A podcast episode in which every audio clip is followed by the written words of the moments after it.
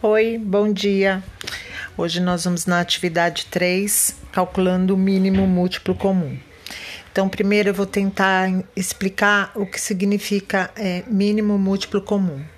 Então, vamos lá: mínimo, mínimo menor, múltiplo Pensa na tabuada. 3 vezes 0, 0, 3 vezes 1, 3, 3 vezes 2, 6, 3 vezes 3, 9 e assim por diante.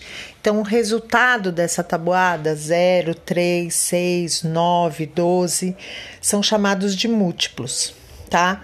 Isso para qualquer tabuada. Comum. O que, que é algo comum? É aquilo que eu tenho, o outro tem.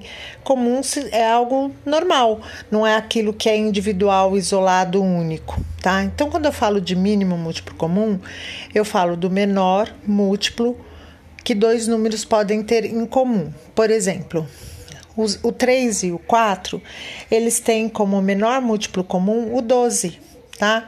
Porque na tabuada do 3 e na tabuada do 4, o menor múltiplo que aparece lá, tanto no 3 como no 4, é o 12, tá bom?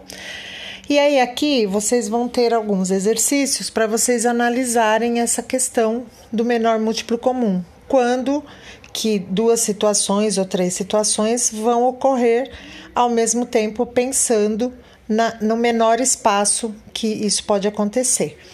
Tudo bem? Eu vou também colocar para vocês, junto com o podcast amanhã, uma pequena definiçãozinha do que é mínimo múltiplo comum. Tá bom? Beijos!